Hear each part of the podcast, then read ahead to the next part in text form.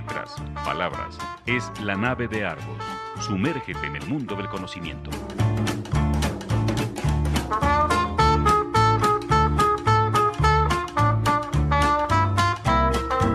La nave de Argos. Un viaje a la cultura. Bienvenidos a bordo.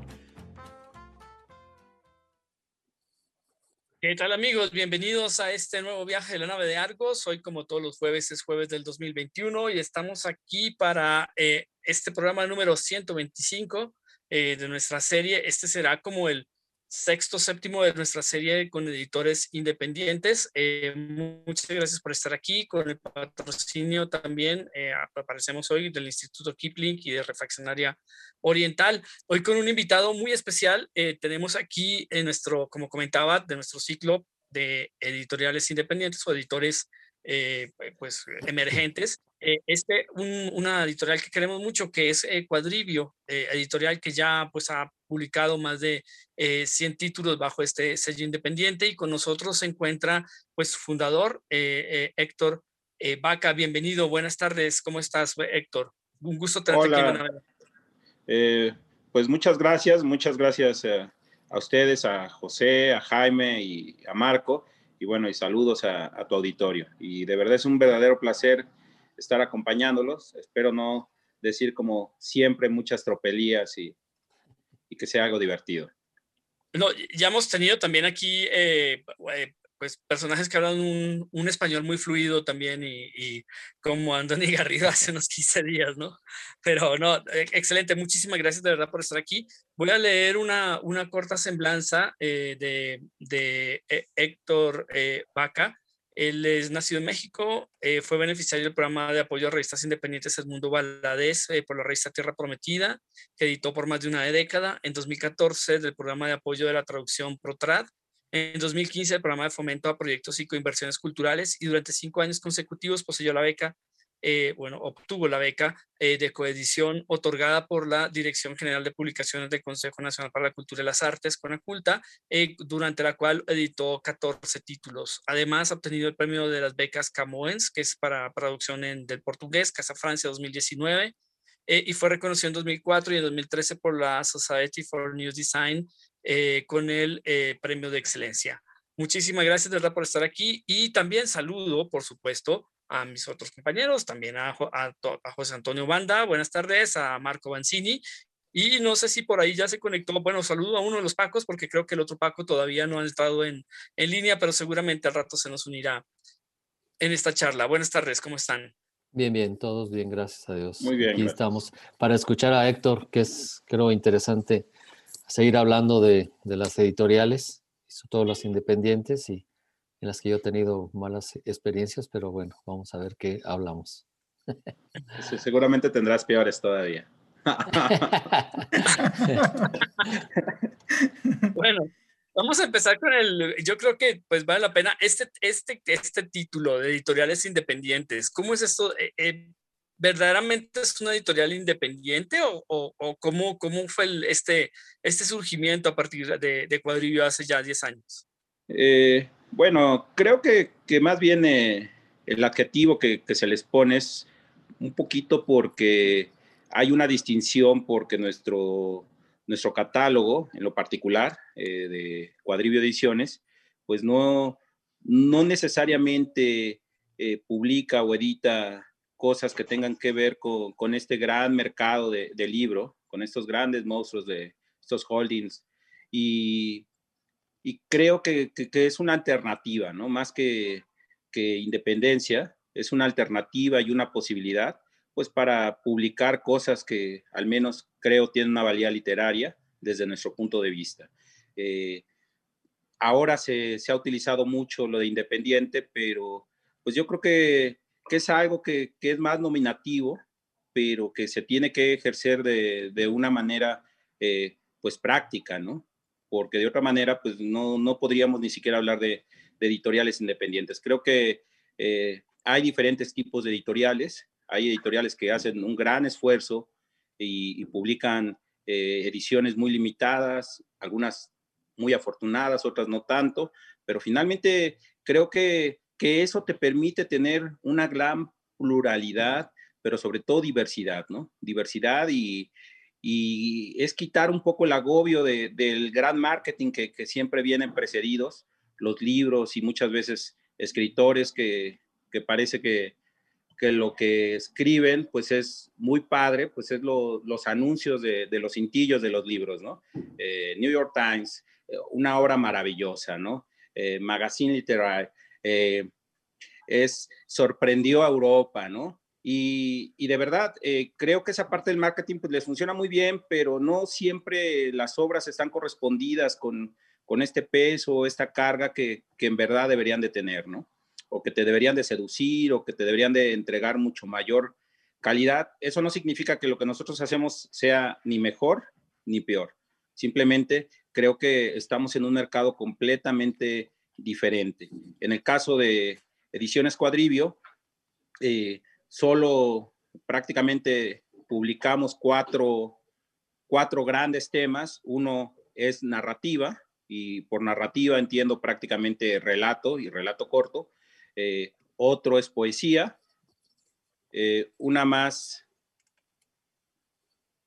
eh, perdón, una más es ensayo y por último aforismo, ¿no? Es decir, que, que, en realidad son, son cuatro, cuatro por llamarles de alguna manera, cuatro áreas o cuatro posibilidades que, que, no siempre tienen mucha cabida en estos grandes grupos, ¿no? Y sin embargo, en estos grandes grupos editoriales, y sin embargo existen, se está creando cosas interesantes, y creo que es el hacia donde uno se puede enfocar, ¿no? Y, creo que es donde nosotros nos hemos dedicado de una manera ardua durante casi los últimos ocho años, y les digo, los resultados buenos o malos, pues no, uno no podría decir qué tan buen, tan bien o mal lo hace, ¿no? Obvio, eh, uno siempre va a creer que lo que hace es maravilloso, es, estoy enamorado de, mi proyecto, soy alguien apasionado por, por hacer libros, por la literatura y, sin duda estoy convencido que, todo lo que hemos publicado, eh, pues tiene una valía literaria, ¿no? Y no sé si eso englobe o ya me dispersé mucho sobre lo que es la editorial independiente. Eh, pues creo que da pie para, para más preguntas, ¿no, eh, Toño? Eh, pues me parece muy interesante esto de que comentas del, del, aforismo como uno de los temas, como uno de los temas de, la, de, los, de las áreas de la, de la editorial. Me parece un, un, área muy, muy particular, ¿no? No, Ya no microcuentos, sino directamente el, el aforismo, ¿no? Eh, sin duda, yo, yo creo que, que en realidad eh, a veces eh, platicamos o, la gente o los muy jóvenes creen que, que, por ejemplo, la explosión de las redes sociales pues ha impulsado y ha dinamizado sobre todo los géneros eh, que les llaman, ¿no? O, los, o, los, géneros un poco marginales. Sin embargo, creo que, que hay una tradición cultural muy importante, nuestra cultura eh, como tal, pues se sienta prácticamente en el fragmento, ¿no? En el fragmento, en la consigna, no sé, no, no podríamos entendernos ahora sin, sin Heráclito o sin estas cosas que, que solo son fragmentarias, ¿no? Y obvio, eh, después tienen un gran desencadenamiento, por ejemplo, en Montaigne, y ya después a la par Lichtenberg y el propio Nietzsche, Choran, Karl Kraus, y, podría mencionar muchos nombres que, que, realmente han optado por este tipo de, de géneros, ¿no? Que para mí no son géneros menores, realmente el aforismo me parece que es uno de los géneros más complicados porque no solo es escribir lo que uno cree o lo que a uno se le ocurre o, un chispazo que puso en Twitter o, que subió a Instagram, ¿no? Realmente es la concentración y la condensación de un pensamiento que, que puede desarrollarse realmente muchas, muchas cosas a partir de, de este tipo de, de narrativas, por llamarles de alguna manera, ¿no? ¿Qué, diferencia hay, por ejemplo, en el caso tuyo de, como tú como decíamos al principio, de las editoriales eh, independientes y la autopublicación? Eh, yo, yo, creo que son cosas diferentes. Eh, para mí, el editor es el gran cribador de la literatura. Es decir, yo no podría entender eh, un libro si no hay con quien converse como un primer lector, como una primera guía, como alguien que, es capaz de poder darle sentido, ¿no? Finalmente la edición eh, en, un, en su sentido más básico y, más eh, trivial, pues es dar sentido a algo, ¿no? Y, creo que, son cosas completamente diferentes. Cualquier persona puede subir su libro a Amazon, cualquier persona puede eh, pagar para poder hacer su libro, sin embargo, creo que, que en ese proceso, pues obviamente, en primer lugar, se, pierde, pues se pierde una lectura o una posibilidad crítica de la obra, ¿no? Eh, si un escritor cree que todo lo que escribe es digno de publicarse, pues yo creo que debería de pensar primero si, si puede continuar escribiendo. Yo creo que todo el mundo tiene derecho a escribir, eh, tiene la posibilidad de escribir, sin embargo, no todo el mundo es un escritor ni todo el mundo hace literatura.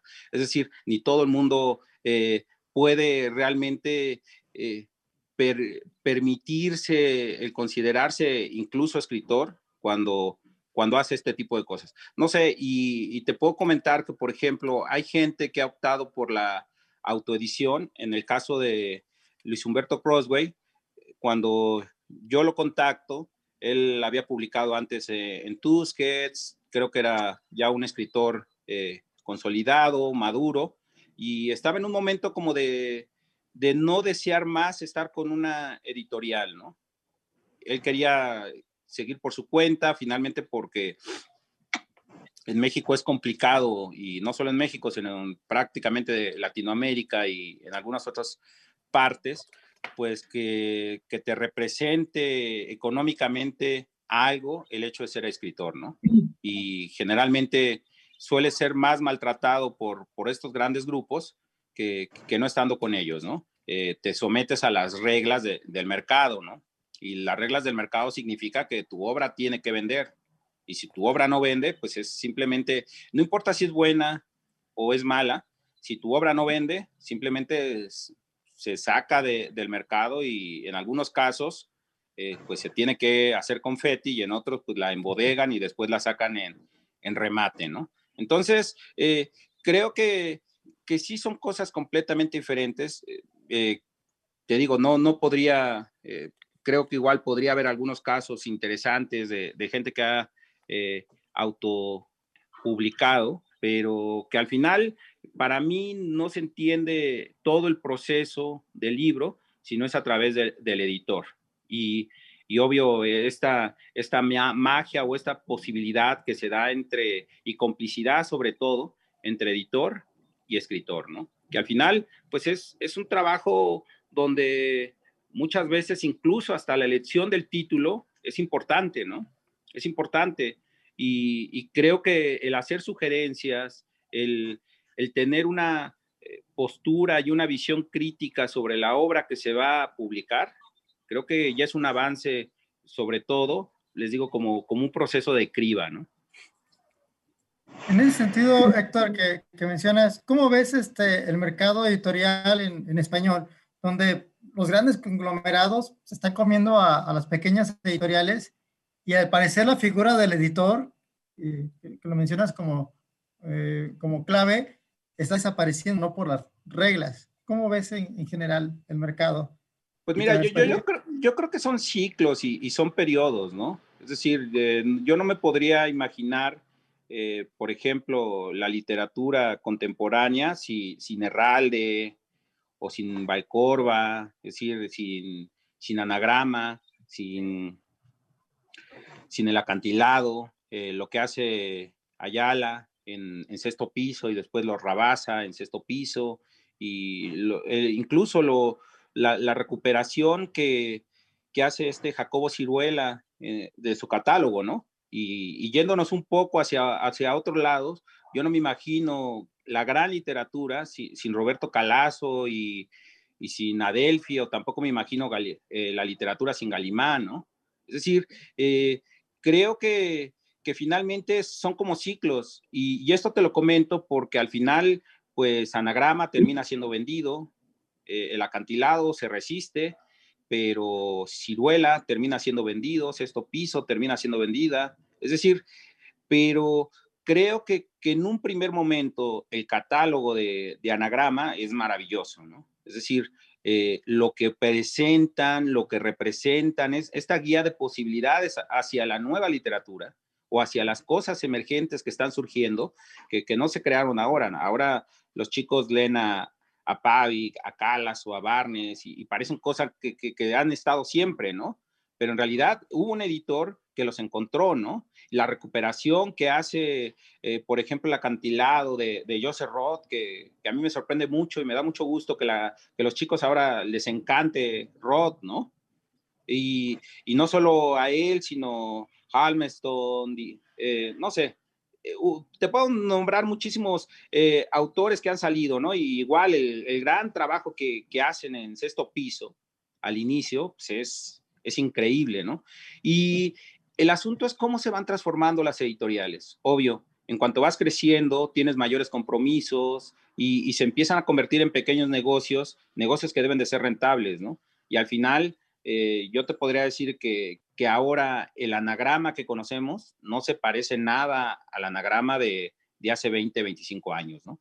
Entonces, creo que, es parte de, esto, es, la dinámica del mercado, ¿no? Finalmente, el negocio del libro es un negocio muy fuerte, muy poderoso, y al menos no, eh, eso no lo representa para los editores independientes, por llamarlos de alguna manera, porque la mayoría no vivimos profesionalmente de hacer libros, ¿no? esa es la realidad, es decir, o lo hacemos más como, como un gusto, como una pasión, como un deseo, pero no con la posibilidad de, que de ahí vamos a comer, ¿no? Ojalá y así fuera, pero eh, pues obvio, para poder comer tú de, una editorial, pues necesitas tener ventas bastante considerables, necesitas eh, tener eh, catálogos que, la gente conozca, ¿no? En el caso de, de Cuadribio, una gran parte de nuestro catálogo, pues realmente son obras, prácticamente óperas primas, ¿no?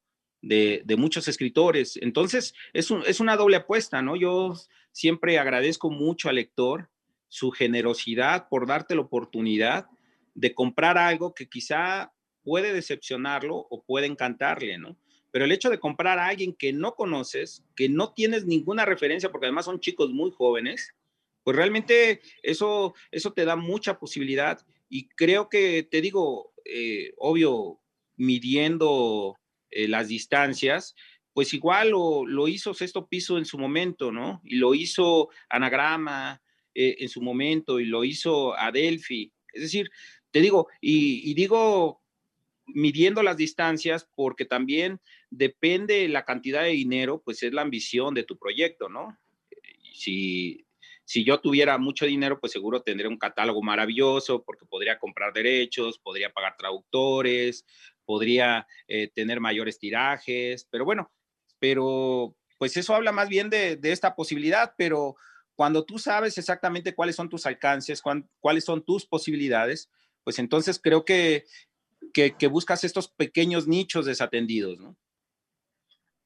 Una pregunta, perdón, es elemental, ¿no? No es así como un cuello de botella la edición para tanto que se escribe atrás. Es decir, que no eh, alcance. sí, sí, sí. Eh, yo lo que creo es que más bien eh, tendría que ser al revés, ¿no? El, asunto es que, que todo el mundo escribe un libro, ¿no? Es decir, en realidad no hay un cuello de botella, hay una, hay una posibilidad real de que, que, que tú hagas o escribas un poema o algo que crees que es un poema y, después juntas una serie de, textos y crees que ya tienes un libro de poesía y después lo mandas a concursar al concurso de Villa de las Flores y resulta que ganas.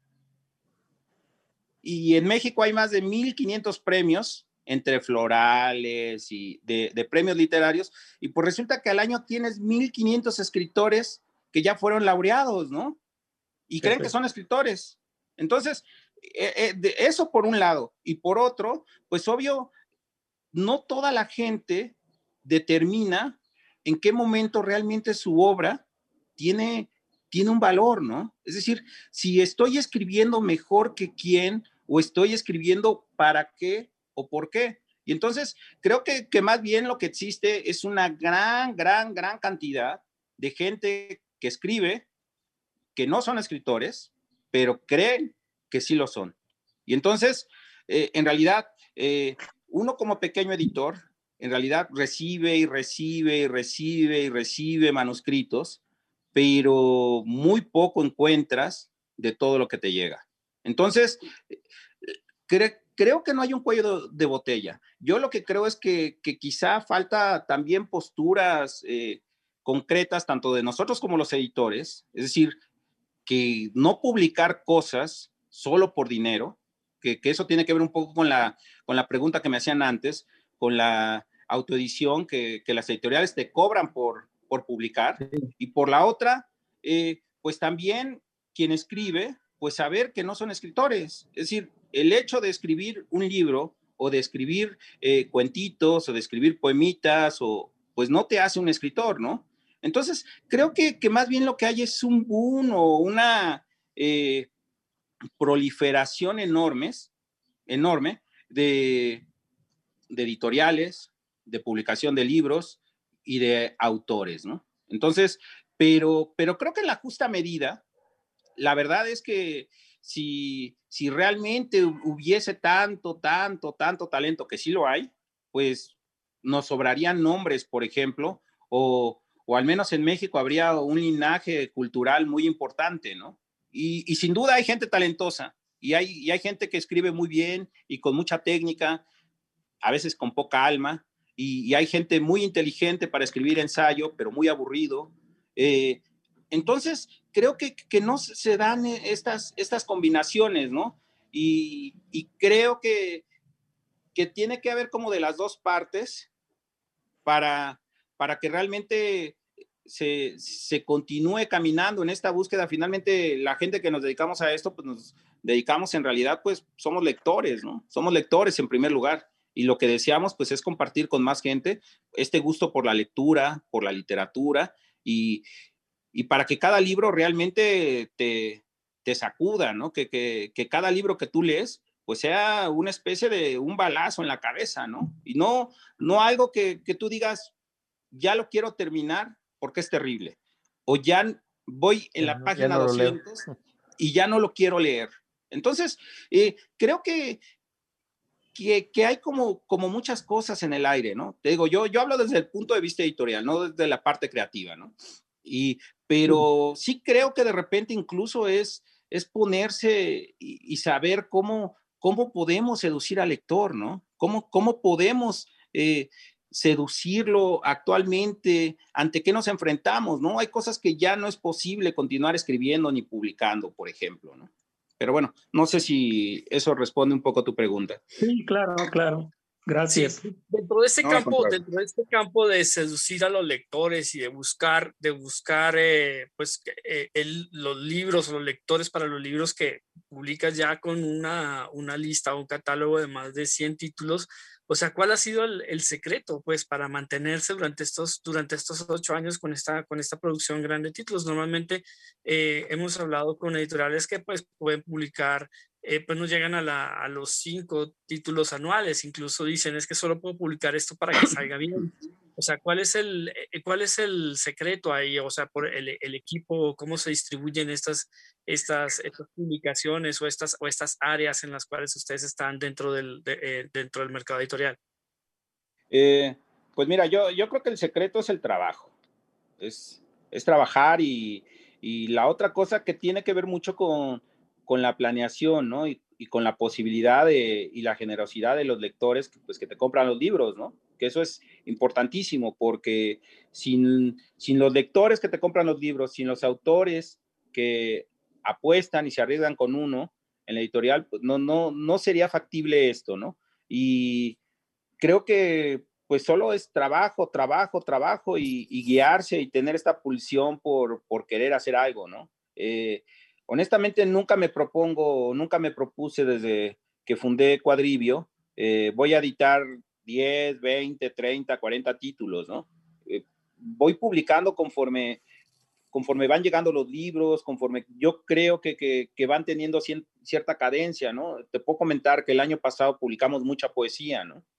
Mucha poesía y, y está muy bien, pero de repente creo que, que descuidamos otras áreas, ¿no? Y este año lo dedicaré prácticamente a publicar aforismo, ¿no? Entonces, pues lo que hago pues es trabajar desde unos meses antes, eh, buscar autores, algunos que, que, me gustan, otros que voy descubriendo y otros que se van acercando, ¿no? Y, creo que es como lo vas, lo vas planeando y lo vas pensando un poquito, ya tienes una, una posibilidad de cinco o seis libros que, que ya tienes en, cartera y pendientes para salir y se van sumando otros, ¿no? Algunos jamás verán la luz porque después dejan de gustarte, dejan de agradarte y pues simplemente eh, aquí es un poquito, yo siempre le digo a los autores, digo, en realidad la única potestad que tenemos los editores pues es publicar lo que nos guste, ¿no? Si un autor puede ser muy bueno y no te gusta, pues no lo vas a publicar, ¿no? Y ya, se acabó. O sea, es, creo que, que, los catálogos tienen que ver mucho con tu gusto, con tu formación, con tu criterio literario, con tu punto de vista. Y, y así es como hasta ahora pues se ha mantenido la editorial, ¿no? Y creo que también hemos sido muy afortunados, hemos sido muy afortunados porque pues hemos eh, logrado muchísimas eh, becas, apoyos, eh, coediciones, y, bueno, y creo que esto se va combinando un poco por el trabajo, por la calidad y, y por la posibilidad que, que siempre te respalda cuando creo que haces las cosas bien, ¿no? Oye, Héctor, una pregunta. Eh, tú como editorialista, ¿cuál es tu, o sea, el enfoque que le das cuando tú lees un manuscrito o algo? ¿La técnica o la inspiración que tiene el escritor? O sea, ese es un, ese, ¿en qué, qué, qué, haces para escoger lo que tú vas a publicar? Eso. Y las editoriales como las que mencionabas, que me llaman la atención, fueron absorbidas por, por editoriales grandes como Ciruela y como sí, los eh, las vendieron las dos, así es. Eh, eh, Ciruela la, la, vendieron y también Anagrama recientemente la, la compraron, un grupo poderoso. Yo creo que, esa pregunta es muy interesante la que haces. para mí, por ejemplo, no hay, una, no hay una distinción entre sensibilidad e inteligencia. Yo, yo creo que para que un libro te seduzca debe tener ambas. Es decir, eh, la, esta posibilidad de que sea un desafío para el lector. Es decir, no, no podemos, eh, o al menos para mí, no se pueden seguir haciendo cosas donde, donde el lector no sea desafiado por el autor, ¿no? Por su inteligencia, por sus referentes, eh, por esta capacidad que tiene la, la palabra para desdoblarse y, y obviamente realmente ponerte en encrucijadas de, pensamiento, ¿no? Entonces, eh, creo que las dos cosas son fundamentales. Por eso yo decía que, a veces cuando leo ensayo, cuando llegan ensayos eh, para acá, a mí me gusta mucho el ensayo, la verdad es que es uno de los géneros de mi predilección, pero siempre creo que es donde yo les digo, yo espero que, que lleguen cosas como las que escribe Steiner, ¿no? Por ejemplo, que, pues que, sean maravillosas.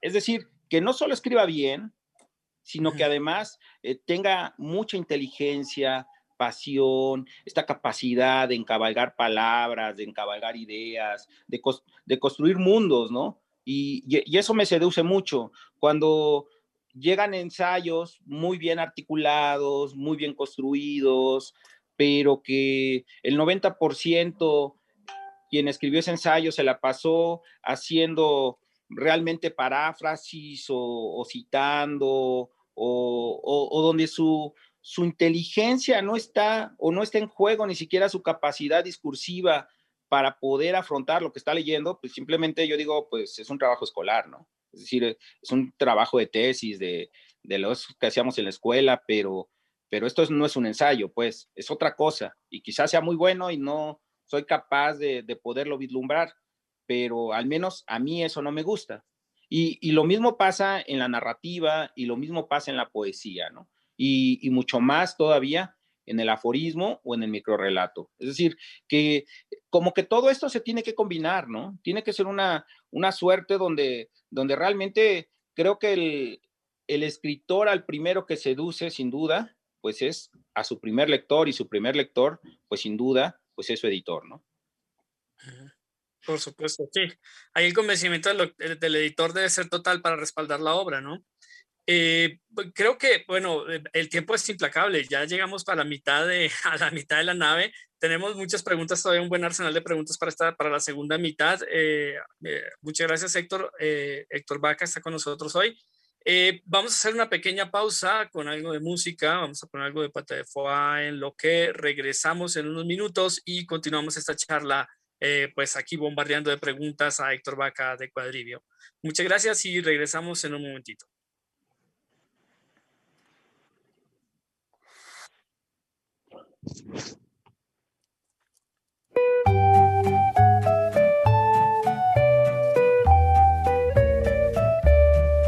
Salpicando en el vaivén, la ternura entre las mesas va llevando una cerveza, con permiso por favor.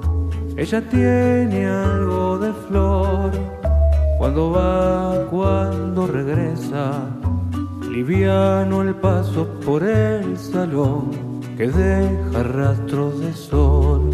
¿Quién podrá sobrevivir a tu encanto de mujer si se debe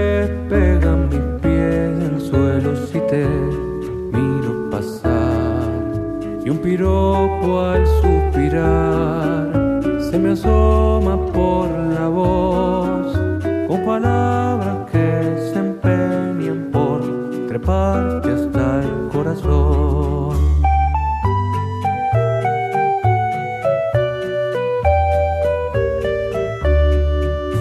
¿Será que de contemplar armaduras yo me quito? rara especie de angelito y delantal. Yo la observo caminar cada tarde y pienso que ella tendría el mundo a sus pies, quizás con un sencillo ademán.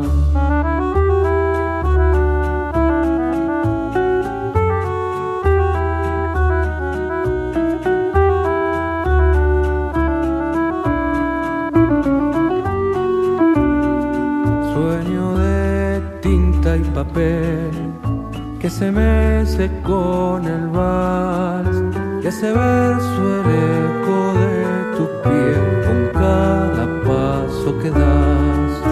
Me rebota el corazón entre la espalda y el pecho, sus encantos al acecho van silbando una canción. Yo me pierdo en la intención soñar su cuerpo y pienso que lleva escrito en aquella piel el mapa de mi ilusión.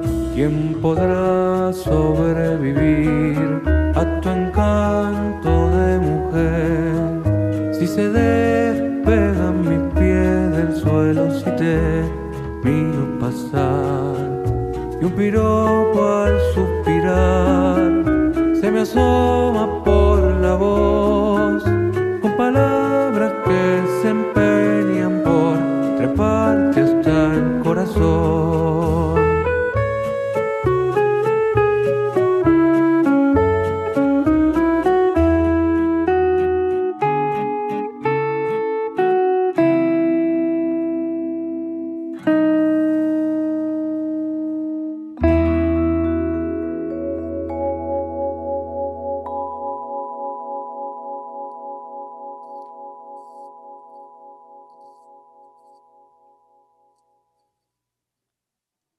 esta breve pausa musical, de, regresamos a este programa número 125 de la nave de Argos y continuamos con nuestro invitado especial, Héctor Vaca, que creo que se ha aprovechado muy bien la pausa para, para un pequeño, un pequeño entremés.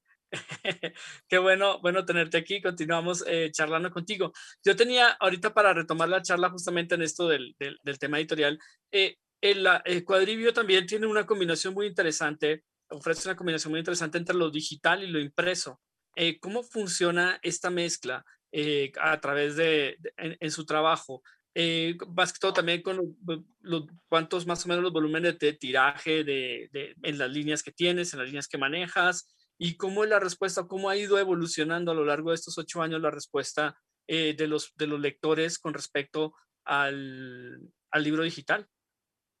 Eh, bueno, gracias. Sí, me aproveché para beberme un trago de cerveza. adelante, adelante, no hay ningún problema. Estamos en confianza. Mira, originalmente el cuadri, eh, cuadribio, cuando nace, pues en realidad yo lo pensaba como un proyecto de avanzada, ¿no? De avanzada en el sentido, porque para mí, eh, aunque me gustan los libros, eh, me gusta el libro impreso, la verdad, para mí es mucho más importante el, el contenido el medio, ¿no? Entonces, veía la posibilidad y, y, bueno, en México actualmente continúa existiendo el mismo fenómeno, que la mayoría de los libros o muchos de los libros no existen físicamente, ¿no? Tú vas a una librería y preguntas, oye, quiero el libro de fulanito tal y no existe. Y aunque lo haya editado Sutano, Futano, haya sido una editorial grande, una mediana, una pequeña, no existe, ¿no? Entonces, eh, originalmente el proyecto eh, iba a ser una suerte de recuperación de, algunas obras que yo consideraba que, tenían mucha valía y que podían llegar a todos lados, ¿no? Y, y, con esta posibilidad, obvio también, para acabar con este maravilloso mito de la distribución, que siempre tenemos problemas con la distribución. En realidad no, es, no, no hay un problema de distribución, hay un problema que no hay puntos de venta. Esa es la realidad. Es decir, hay menos de 500 librerías en todo el país y pues cuántos libros puedes tener en todas esas librerías y moverlos y todo es muy costoso. Entonces eh, era un poquito el, esta idea también de democratizar la cultura, ¿no? Y de que hubiese la posibilidad de que si tú publicabas con nosotros, pues tu libro siempre, con la promesa de que siempre iba a estar asequibles, todos nuestros libros cuestan 50 pesos, desde que nacieron hasta ahora. Decir, no ha, creo que al principio eran un poco más caros, porque pues, ha, ha habido devaluación, ¿no?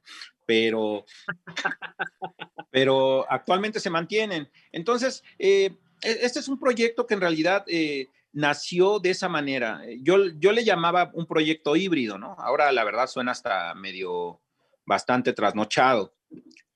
Pero eso nos dio mucha posibilidad de, de enfocarnos. Eh, en un primer momento, por ejemplo, hubo autores muy generosos como Luis Felipe Lomelí, que nos dio una obra eh, que realmente solo se sal, salió primero en edición digital. Solo hicimos la, la, edición digital, ¿no? Y la otra cosa es que el peso cultural del libro, aquí y en toda Latinoamérica y todavía en algunos países europeos, es muy grande, ¿no? Los escritores no se sienten escritores si no ven todo en papel, si no lo, lo materializan, ¿no? Entonces los, los bytes es como algo como si, si fueran menos escritores, ¿no? Pero bueno, eh, gracias a esta generosidad, la verdad es que emprendí eh, el proyecto de hacer libros digitales. Me, yo dije, ah, pues voy a hacer una editorial, la, la voy a hacer eh, digital, pero resulta que cuando ya tenía todo, pues ni siquiera sabía hacer libros electrónicos, ¿no? Y, y, en ese momento, hace ocho años, eh, pues realmente el hacer libros ebooks, pues era todo un tema, ¿no? O sea, no es como ahora que los haces en medio minuto y cualquier persona lo hace, lo hace un niño, ¿no? Eh, era un poco más complicado, tenías que meterte más a código, generar, eh, hacer que los libros fueran muy, muy pequeños, porque cuando tú en ese momento, te, te hablo de hace ya bastante tiempo, tú tratabas de hacer la conversión directa de InDesign a, a EPUB, pues realmente eran archivos muy, muy pesados, ¿no? Muy, muy pesados y obvio necesitabas una gran conectividad para poder bajarlos. Y entonces, eh, un amigo que tengo muy querido, que, que es uno de los fundadores de, de Cuadribio, Mauricio, Mauro Mendicino, un amigo argentino, es programador, y él me creó un código para los libros de, de Cuadribio, que, que, hasta la fecha continúa utilizando el mismo código, ¿no? Es un código muy sencillo y hace que mis libros eh, electrónicos, cuando no tienen eh, imágenes y todo eso, pues en realidad pesen 30K, ¿no? Que 30K es nada de lo nada. ¿no? nada, sí. Así es. Pero bueno, en ese momento era maravilloso porque yo los libros que estaba tratando de hacer, ninguno bajaba de 20, 30 megas, ¿no? Ah, Entonces, realmente hizo un código muy padre, maravilloso para la editorial y hasta la fecha continuamos manejando el mismo código, es decir, no, no lo hemos eh, movido, ¿no?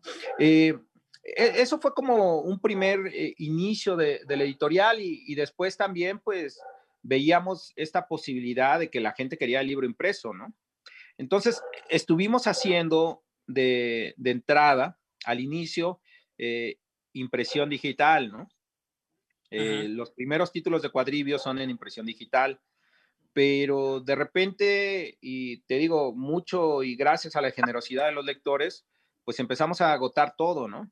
Entonces sacábamos un libro y se agotaba, sacamos otro libro y se agotaba, y, y poco a poco fue como, como creciendo el catálogo, y entonces eh, de repente se nos fue muy alto el costo de, de libro digital, ya no, ya no nos estaba costeando porque hacer una pieza o hacer pocas piezas, en este caso hacíamos tirajes cortos, hacíamos tirajes de, de 200 ejemplares, pero ya no nos estaba costeando el hecho de, de, llevarlo a la librería porque la librería y el distribuidor prácticamente son 70% sobre el costo del libro, ¿no? Es decir, de cada 100 pesos te quedan 30 pesos. Y los libros nos estaban costando manufacturarlos como 35 pesos cada uno. Entonces, pues realmente ya estábamos perdiendo dinero, ¿no? Y, y decidimos eh, regresar al OPSEP y empezamos a hacer un, tiros un poco más amplios. Y te digo, y se combinó también con, con la posibilidad de, de, obtener becas, de ganar algunos premios, de tener más dinero, de hacer algunos libros. Eh, tenemos tirajes de mil, de dos mil ejemplares, eh, pero en general el promedio de lo, del tiraje de los libros de cuadribios son 500 ejemplares.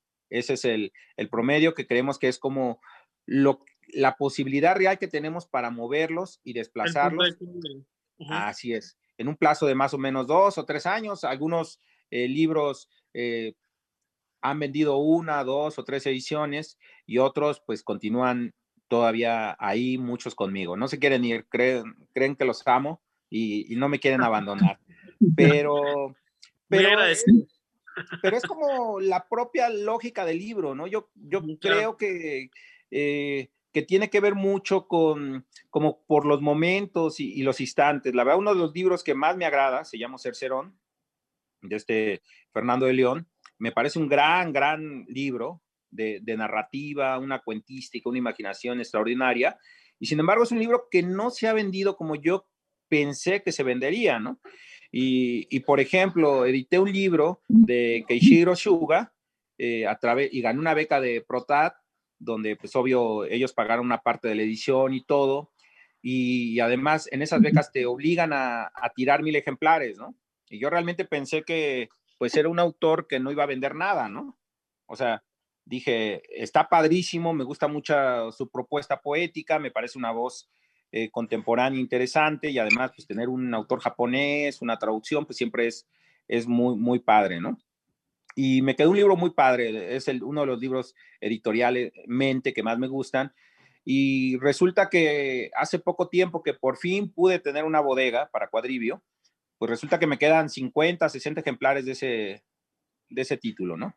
Entonces, pues, pues así pasa, ¿no? La verdad es que, que la dinámica y, y, la venta del libro, pues uno, uno siempre apuesta que todos los libros que hace, pues cree que van a, a ser maravillosos. Yo siempre les digo, yo sueño con tener un bestseller, ¿no? O sea, me levanto todos los días pensando eh, ¿qué, qué, qué, libro voy a vender, qué libro voy a...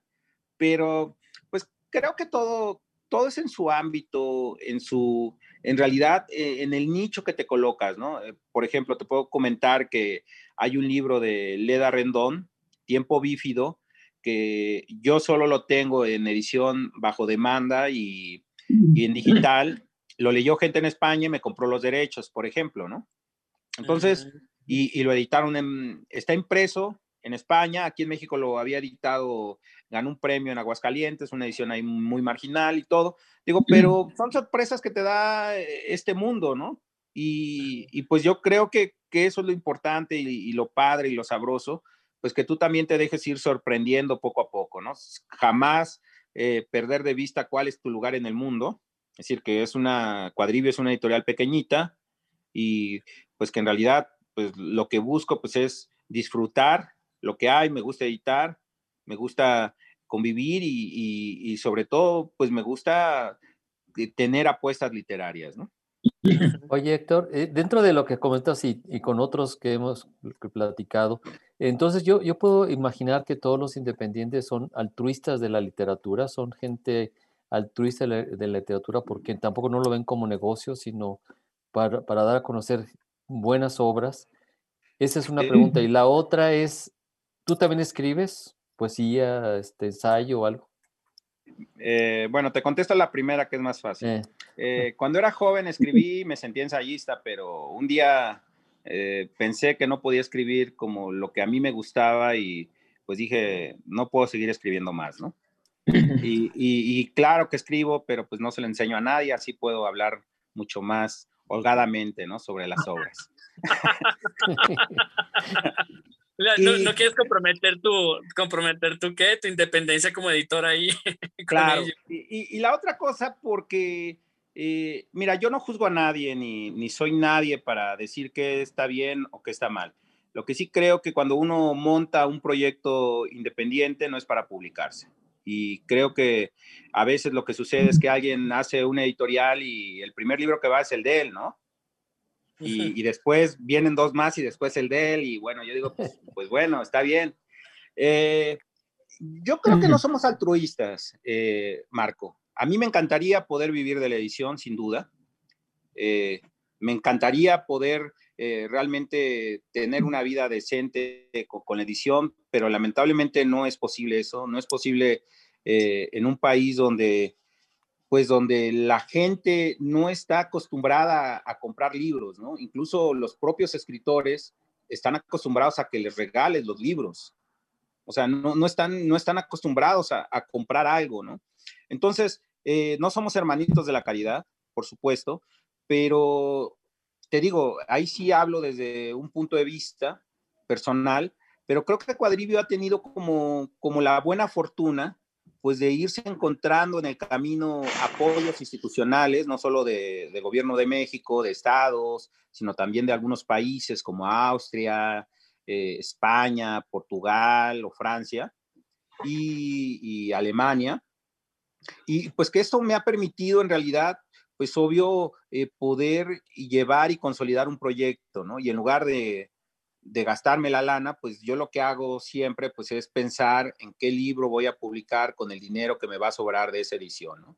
Entonces, eh, por fortuna, pues he tenido empleo todo este tiempo y pues no he tenido la necesidad realmente imperiosa de vivir, pero hay algunos titanes de la edición que sí viven de eso y yo los admiro terriblemente. O sea, es hay, cosas que, yo digo, yo no podría hacer, pero sin duda creo que si la necesidad te lleva a eso, pues sin duda creo que tendrías que hacerlo, ¿no? Pero te digo, al menos en mi caso no soy hermanito descalzo, eh, pero trato de, no, de no vincular la parte de cuadrivio con mi parte personal y profesional. Y en este caso, eh, te puedo decir que desde que inicié con la inversión inicial de Cuadrivio, que en realidad fue muy poquito, que prácticamente fue poner el, sitio, comprar un dominio y, editar dos libros, imprimir dos libros. Después de esa eh, inversión inicial, vamos por el octavo año, no he vuelto a poner un peso de mi bolsa. Ah, que, que ya es una maravilla, ¿no? Claro y a veces pues te quedan unos pesos para unas cervezas y hacer y convitar a, los, a los autores, ¿no? Muy bien. Excelente. Yo tengo eh, dos preguntas, Héctor. Este, ah, no sé, eh, bueno, mis, mis, preguntas son estas, ¿no? Eh, ¿Cómo te agarró, cómo agarró a Cuadrivio la, la pandemia? Y la otra es, este, ¿cómo, ¿cómo, inician también este espacio de la Academia de Cuadrivio? o se llama... Eh, ah, mira, eh, veo que ya casi se nos termina el tiempo. Eh, te cuento un poquito, la verdad es que yo trabajé los últimos 25 años de mi vida como editor en medios, como periodista, periodista editor de, de, secciones muy feas como política y esas cosas. Entonces, actualmente laboro en, el, en la UNAM, soy vocero del Colegio de Ciencias Humanidades Entonces me agarran una vida eh, en un momento donde pues yo he dado un cambio drástico a, mi vida, ¿no? Es decir, de, de, tener horarios de 11 de la mañana a 3 de la mañana, prácticamente full time, no tener, no, no saber ni respirar nada, incluso yo casi no asisto a las presentaciones de mis libros, pues porque siempre estoy trabajando, ¿no? O, o no puedo. Eh, entonces, eh, para mí ha sido algo maravilloso, algo, y lo digo desde, la verdad, con, con cierta, eh, espero no, no, recibir cierto rechazo, pero lo, lo, digo desde la comodidad, ¿no? Es decir, desde alguien que no tiene que, que salirse a partir el lomo todos los días, ni, ni ir a buscar la comida, ni, ni el plato para llenar la sopa de los niños, ¿no? O sea, lo digo desde ese punto de vista, soy un agradecido con mi vida y con la vida, y, y, esa fortuna pues, pues te coloca en diferentes perspectivas, ¿no? Es decir, eh, te digo, para mí ha sido maravilloso el encierro porque tenía muchos, muchos años que, que no conocía qué eran los atardeceres, ¿no? Y, y, puede sonar algo realmente bastante trivial, pe, pero eso era la realidad, ¿no? Y, y, lo mismo le pasó a Cuadrivio, ¿no? Eh, creo que, que, el hecho de, de, haber empezado como un proyecto híbrido y, siempre ponderando la parte digital por la parte impresa, pues cuando llega todo lo de la pandemia, pues nosotros lo que hacemos pues es tratar de compartir un poco, hicimos un festival con los autores, los autores eh, se pusieron a charlar, se pusieron ahí a, convivir con, los lectores, regalamos algunos libros eh, de descarga gratuita. Y la verdad es que nuestras ventas en línea se multiplicaron por 100, ¿no? Es decir, muchísimo. Entonces, realmente, eh, ante la posibilidad de muchas editoriales que no tenían ingresos, pues a mí cada ratito me sonaba el PayPal, ¿no? Y, y es poquito, 40 pesos, pero te suena, te suena, te suena y pues de poquito en poquito, pues en realidad para nosotros como editores, nuestros libros son muy económicos, es decir, nuestro libro más caro cuesta 200 pesos. Y pues realmente lo que nos paga la librería por cada libro o el distribuidor por cada libro, pues como les comentaba, son como 35, 40 pesos, ¿no? Entonces, prácticamente una venta digital significa lo mismo que hacer una venta física, ¿no? Entonces, eh, creo que, que, realmente la pandemia eh, nos ayudó, nos ayudó, no, nos permitió como superar todo este trance. Y la otra cosa, pues es que también eh, en lugar de, de ver y, esperar qué, qué, hacen por nosotros, pues es también eh, un poco el, el, pensar y decir qué vamos a hacer nosotros mismos por, por la editorial, ¿no? ¿Cómo podemos eh, ser más creativos? ¿Cómo podemos ser más imaginativos? Ahora, ¿hacia dónde vamos? Y, y, creo que esto nos hizo entrar en una coyuntura que, que en realidad es hacia donde apunta Cuadrivio. Eh, vamos a dejar de, de editar libros o de imprimir libros más bien en tirajes eh, medianos, salvo los libros que, que, realmente tengamos alguna beca, algún apoyo o algo así, y nos vamos a enfocar a la edición bajo demanda. Es decir, todos nuestros libros van a ser digitales, impreso, pero la gente que quiera comprar un libro de cuadrivio lo va a tener que comprar a través de la impresión bajo demanda, es decir, como se está haciendo en todo el mundo, ¿no? Entonces, eh, eso es lo que vamos a hacer. Eso nos da muchísimas más posibilidades porque ahora no necesitamos invertir tanto para tener mejores libros, ¿no? Entonces, igual nos pone un reto porque pues debemos de ser todavía mucho más eh, capaces pues de publicar cosas que, que, realmente sean interesantes y que valgan la pena, ¿no? Uh -huh.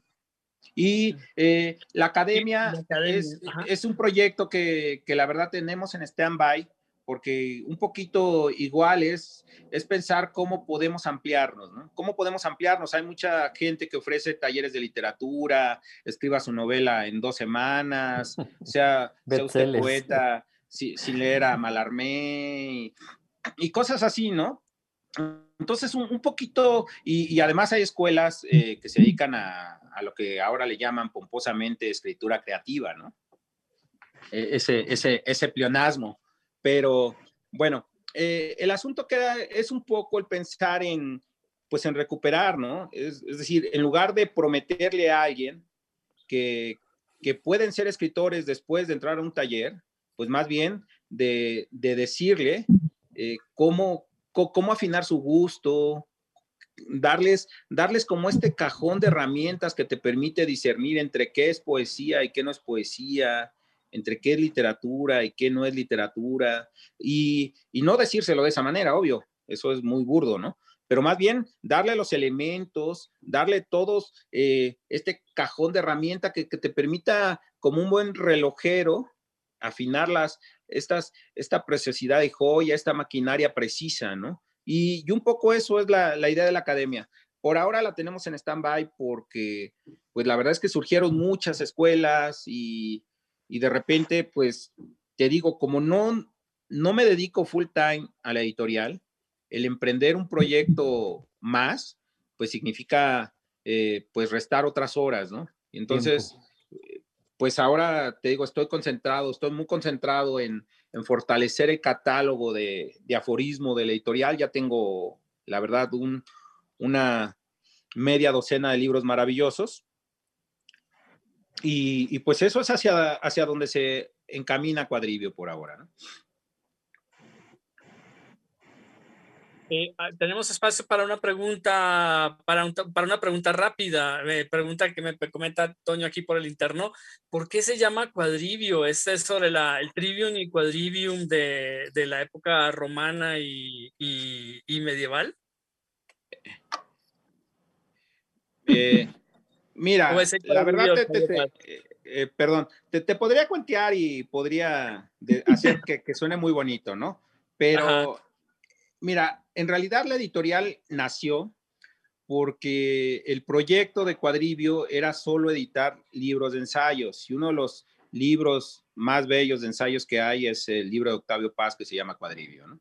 Es, es, por eso que se llama eh, Cuadrivio, que me parece siempre esta posibilidad de estos senderos que se bifurcan, de, estos caminos que se encuentran, eh, esta amplitud que te da, pues sin duda es es por lo que nos realmente me, me sedujo el nombre de Cuadrivio, ¿no? E, e, esa es la realidad, te digo, no hay, no hay otro, porque si fuera el Trivio en el Cuadrivium, pues en realidad tendría que haber sido Trivium, ¿no? Porque el Cuadrivium son las artes duras y de eso, créeme que si supiera sumar y restar sería rico.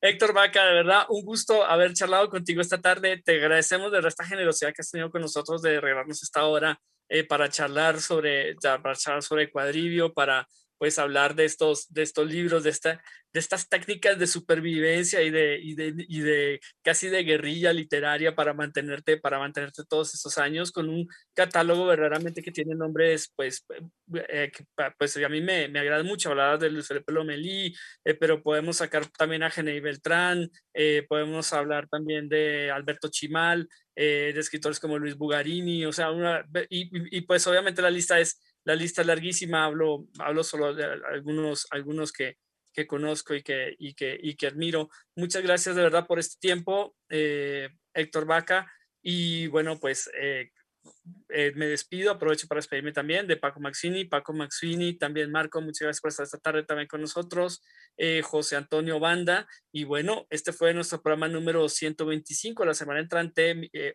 llevaremos la vista al espacio y hablaremos con jóvenes de la Universidad de Guanajuato que trabajan o están en esta observación astronómica y astronáutica en Irapuato.